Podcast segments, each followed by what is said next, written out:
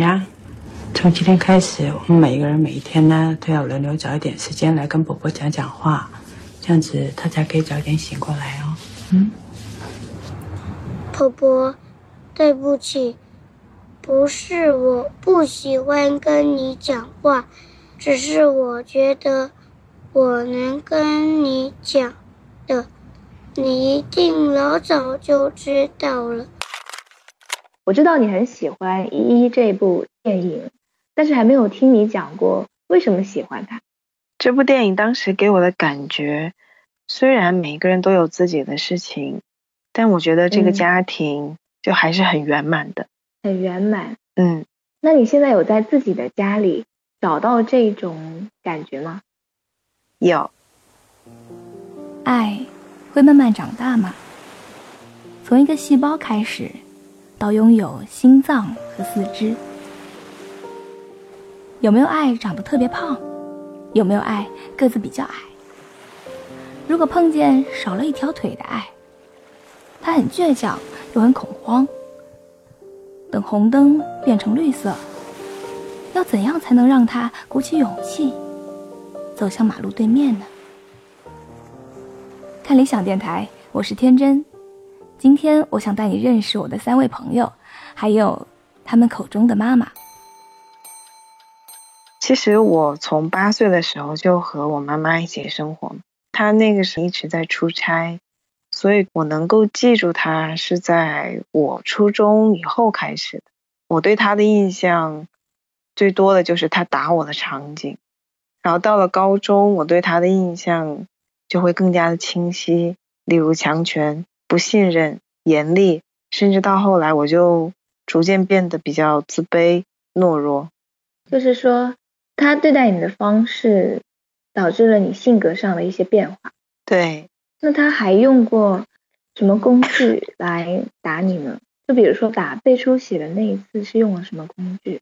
打背出血的那次是用了一件马甲，但是那个马甲上其实是有一个铁的拉链。他就会随手抓一个东西，例如一本书的话，他就直接把它卷成卷，然后最多的就是用手吧。我还记得有一次，他直接就用手拽我的头发，然后拽出了一大块，我那个地方都秃了。有一次是一桌子的朋友一起吃饭，然后就有有人突然谈到了小时候被打的那个话题。我们总共是六个人，男女对半的。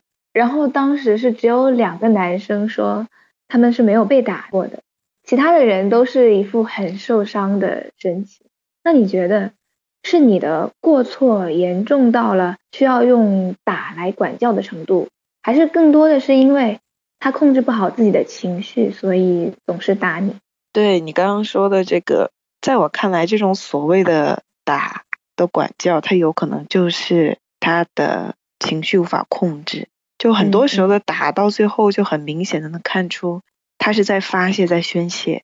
不过你是说现在你有在家里找到那种圆满的感觉，就是说现在已经不是那种一方强权这种权威式的关系了，对不对？嗯嗯嗯。那你们之间是怎么发生这种转变？是到了高中的时候吧，那个时候自己也长大了，也有一定的力量了。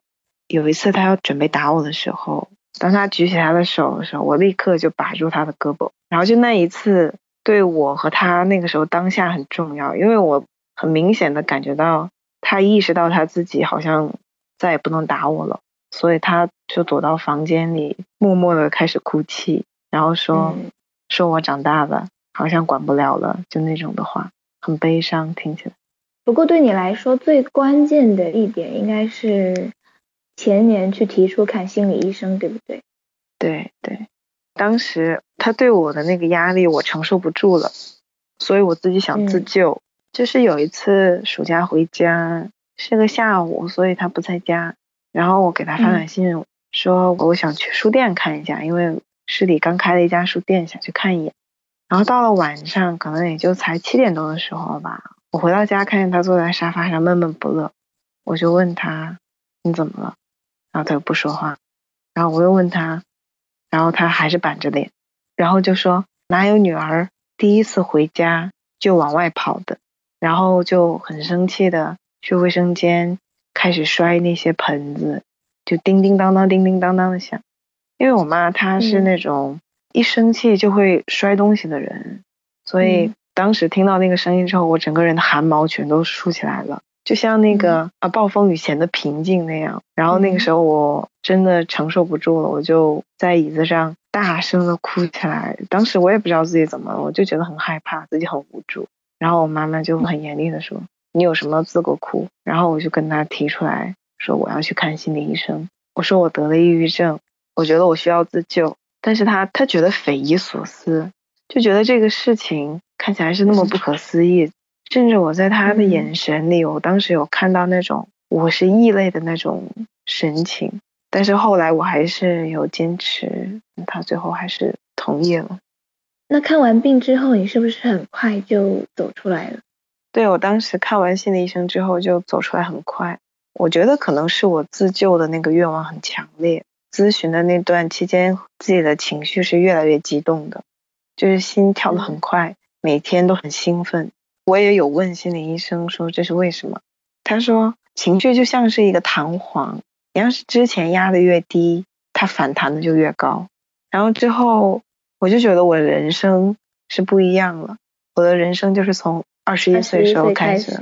那之后你对于妈妈的方式是不是也发生改变了？以前属于是被压制着，然后服从的状态。我现在感觉我和他的相处就像是和朋友一样，那变化很大，很大，我也觉得很生气。当我觉得他又有那种要回到那种生气的状态的时候，然后我会立刻的可能有一点划清界限的那个意思，想让他不要超过那条线。因为如果我用稍微安慰一点，就所谓的比较温柔一点的话来讲，他是可能听不进去的。嗯，以我对他的了解来说。所以我会用采用一种听起来会比较强硬的，会比较严肃的态度和他讲这个事情，这是我们俩之间相处的一种模式吧，我觉得。那他一般听到你这种比较强硬态度的话，他的反应是什么样的？他一般听到我的这种强硬态度的话，他现在可能会有一点伤心，因为他的感受没有被我顾虑到。但这可能是你们现在。相对来说比较好的一种相处方式，虽然看起来好像是你让他从一个很强势的女人，然后变为一个很被动的人，但是这也许对他来说不是一种卑微吧，反而是这样，你们才有机会冷静的、平等的，然后再彼此靠近一点的交流。对比起过去，现在我可能会了解他更多，嗯，他也愿意把过去的一些事情讲给我听。甚至是我还没有出生的时候的一些事情。你有想过你妈妈为什么会是这样子的一个人吗？我可以感觉得到你妈妈是非常爱你、非常需要你，但是为什么她爱你却那么的残暴，就好像讨厌你？之前我有读过一本叫《爱的艺术》那本书，他有提到过说，要发展独立的人格才有可能具备爱的能力。他可能自己在童年的时期就没有得到足够的爱，或者是成熟的那种爱。那在他的这段婚姻里，他又受到很大的伤害，然后他又没有安全感，所以他在生下我之后，就想把我一直作为依靠，作为一个完整的依靠，想要时时刻刻都能够感受到你的存在。对，嗯，其实我很能理解他，但是。我觉得我不能实现他这样的一个愿望，对愿望。这种时候，爱就已经走向一种极端了。那你现在是感觉很幸福的吗？对，我觉得我比以前过得更开朗了很多，而且会更能感受到我活在这个世界上的意义。我在感受我自己的情绪，在感受这个世界给我带来的一些美好的事情。好多在你叙述的时候，我只能简简单单的嗯一下，是因为其实你的经历是有点沉重的，我很难马上找到可以安慰你的话。但是我觉得现在你好像已经不需要这些安慰了，因为你自己已经拥有克服他们的力量，而且这些事情现在对于你来说已经不成为伤害你的理由了，对吗？对。虽然我现在可能还会比大部分的人心思更敏感一点，甚至有时候还会处于那种比较紊乱的状态，但是我觉得我比以前是更有能力去处理这些事情。我会明显的感觉到，在我面前又多了一条路，是可以走向光明的。恭喜你！耶 耶耶！是不是快要满两周岁了？Yes，我要去给自己买一个小蛋糕。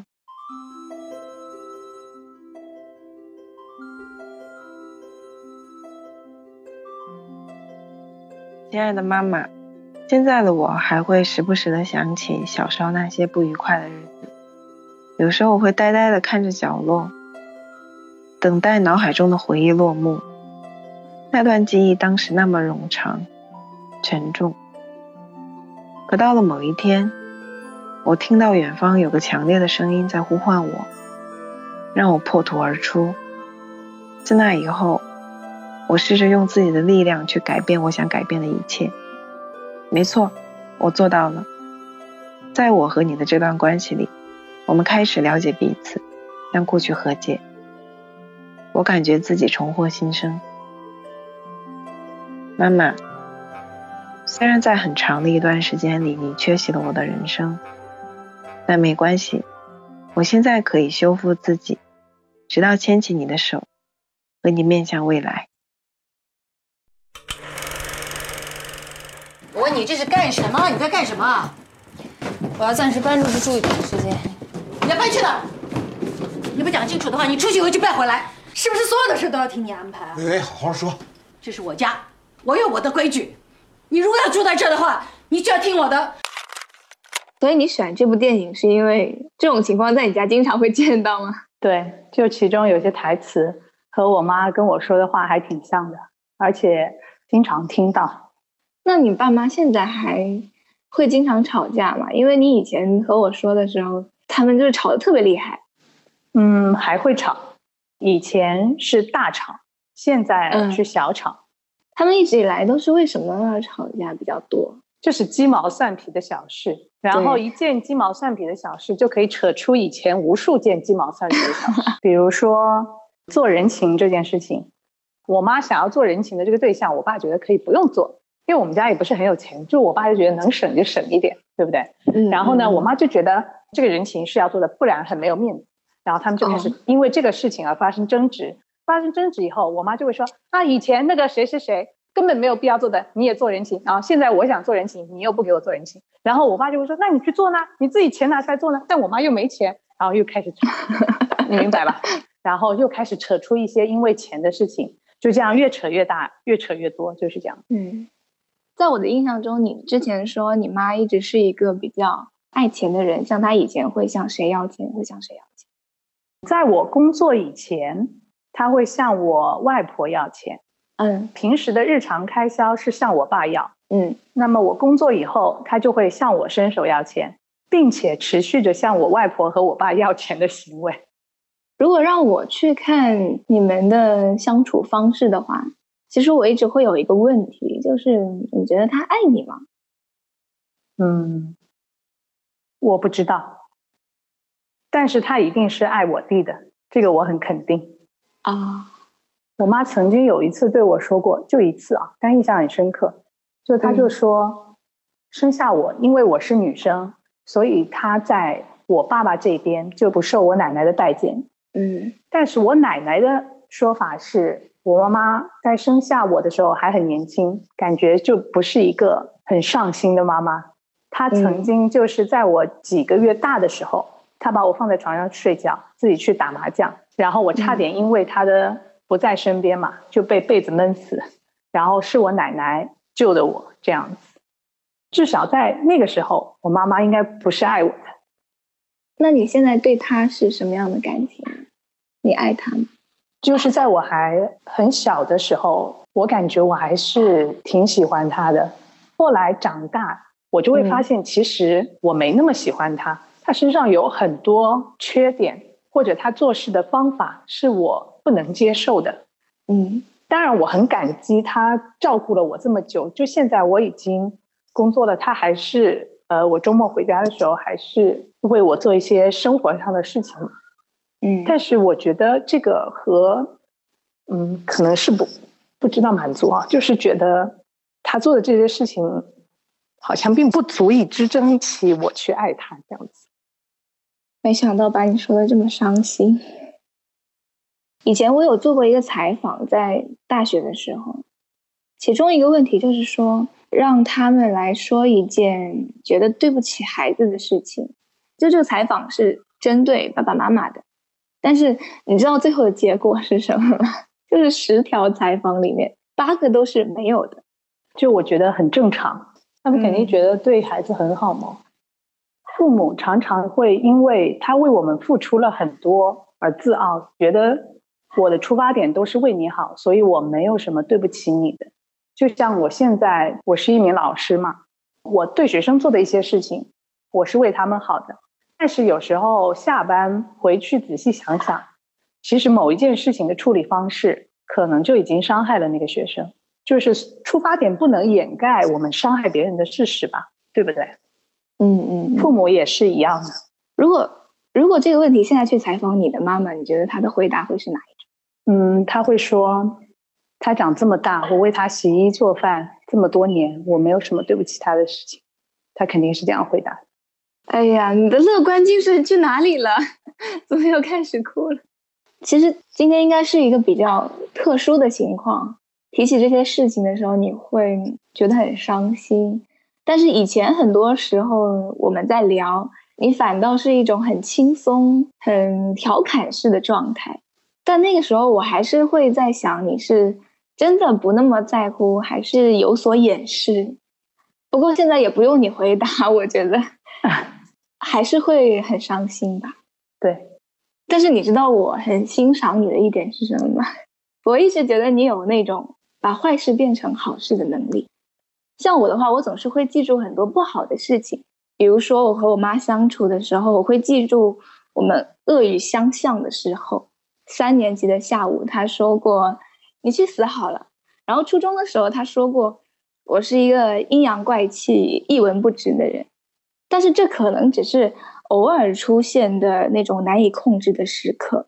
嗯，当他牵着我的手去买衣服的时候，当他做了一桌子好菜的时候，当他给我铺了厚厚的被褥，然后让我可以睡在软软的床上的时候。怎么说呢？就是人人都在追求幸福，可是幸福可能就在我的眼前，但是我却看不见它。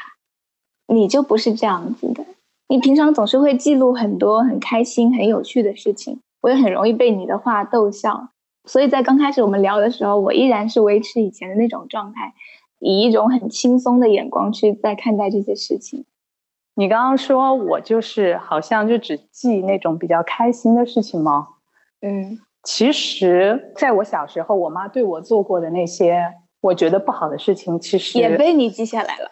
每一件我都记得，而且在现在争吵的时候，我不会想提，但是我会在脑海里面全部都过一遍，然后告诉自己：你看，他就是这样子的人。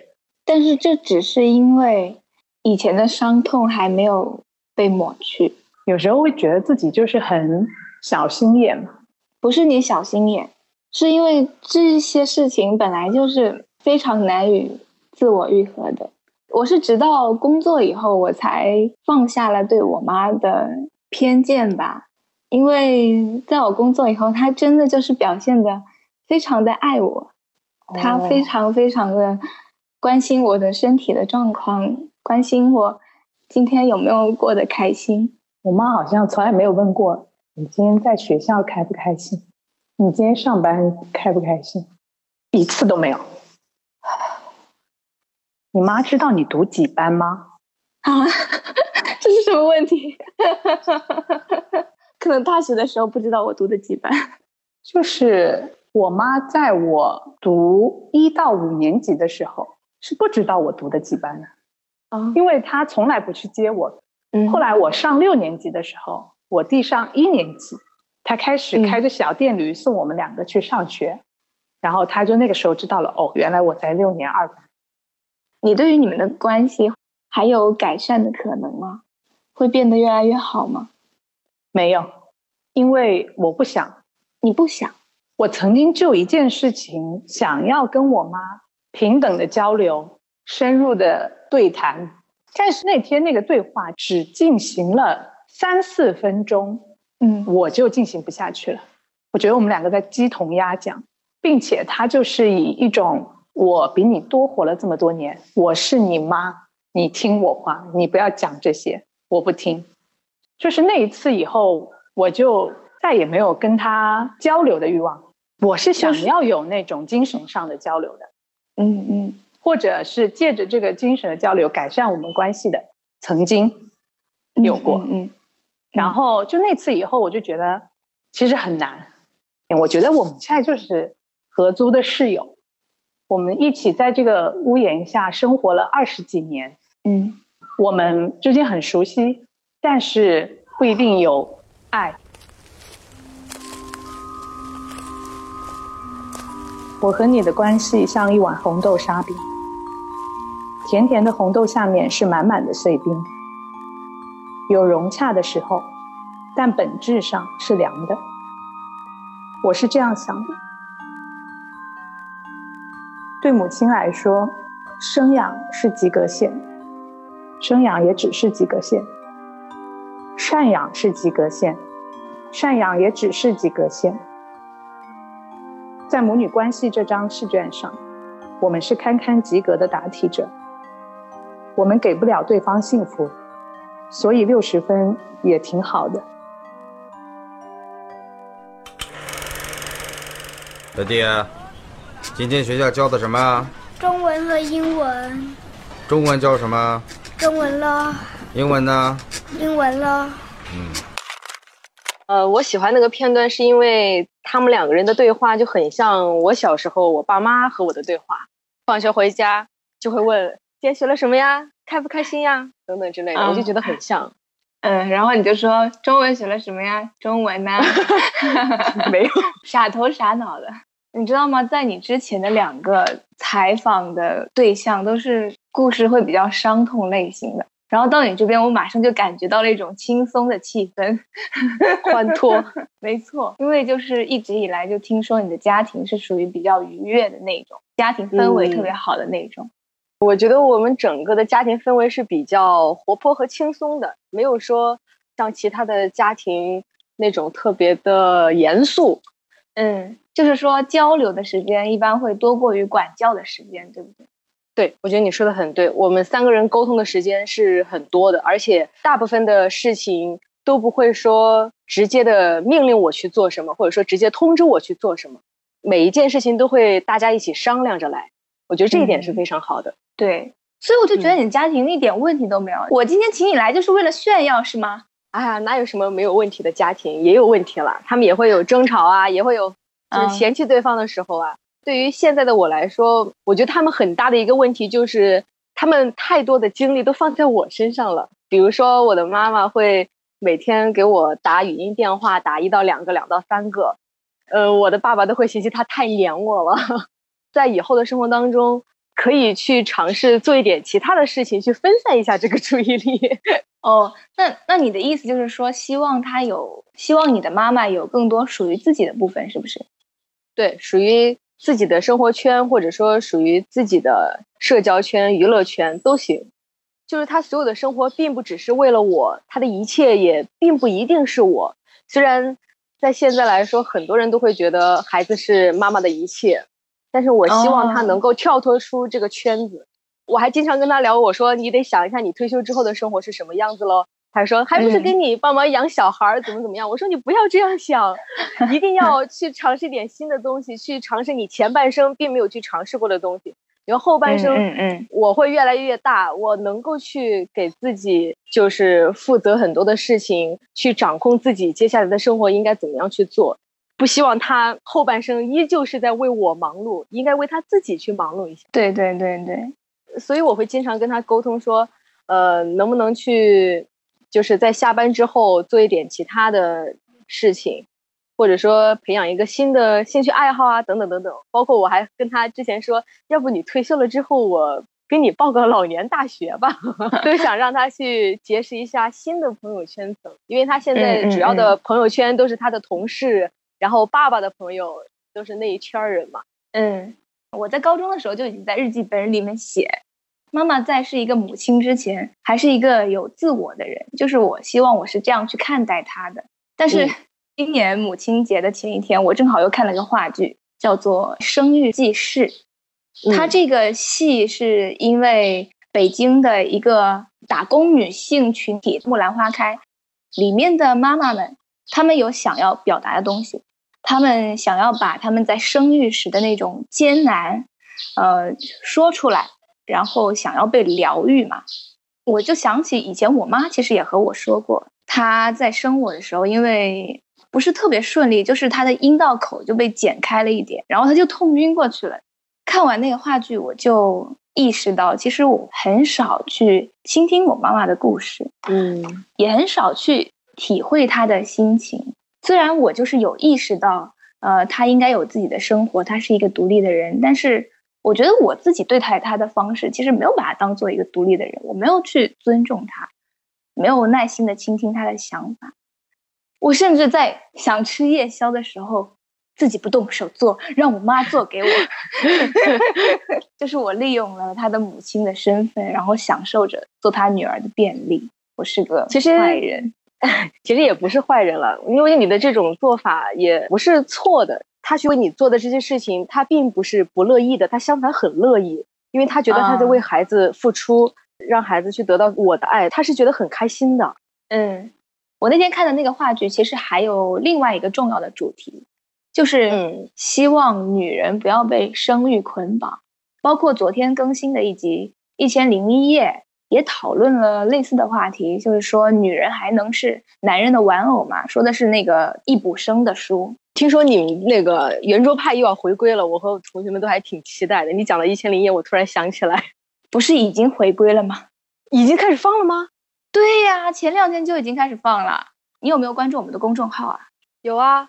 就是公众号上会有这两个节目的精编文字版，然后呃还可以参与互动，就是获得一千零一夜的那个徽章，专属徽章。哇，好好扯远了，扯远了。我刚才是想说，像你现在读研究生，你的导师，我记得你也有说过，为了不被生育捆绑，直接就不生孩子。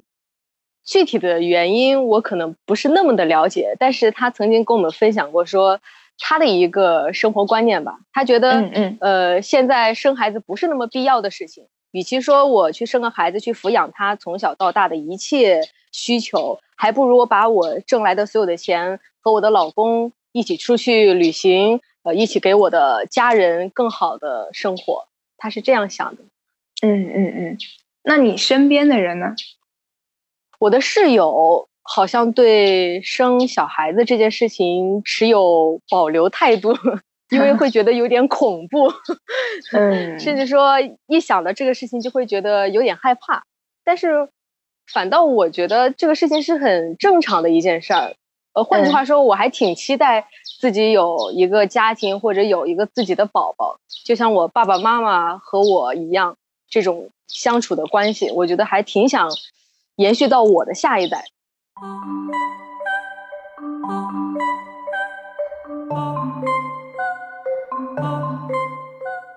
亲爱的爸爸妈妈，你们很少对彼此说“我爱你”，但从不吝啬对彼此的想念。虽然少了浪漫，但你们惺惺相惜；虽然粗茶淡饭，但过得平凡幸福。你们的爱情让我知道了什么是纯粹，什么是包容。什么是柔软？什么是真情？什么是最好的爱情？我要像你们一样幸福。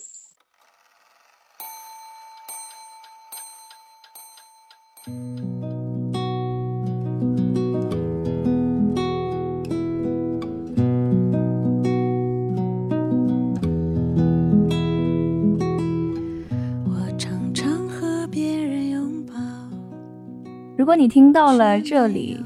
你的心情肯定和我一样是五味杂陈的。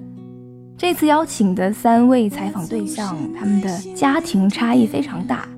如果你仔细听他们的独白，会发现第一位的主题是自救，第二位的主题是生育的意义，以及父母和孩子是否能够从他们的关系中获得幸福。那第三位则是想要把从家庭而来的幸福传递下去。做这期节目，我没有抱着任何想要改变什么的目的，只是把孩子视角的妈妈呈现出来，还有和妈妈的身份永远都分不开的爱。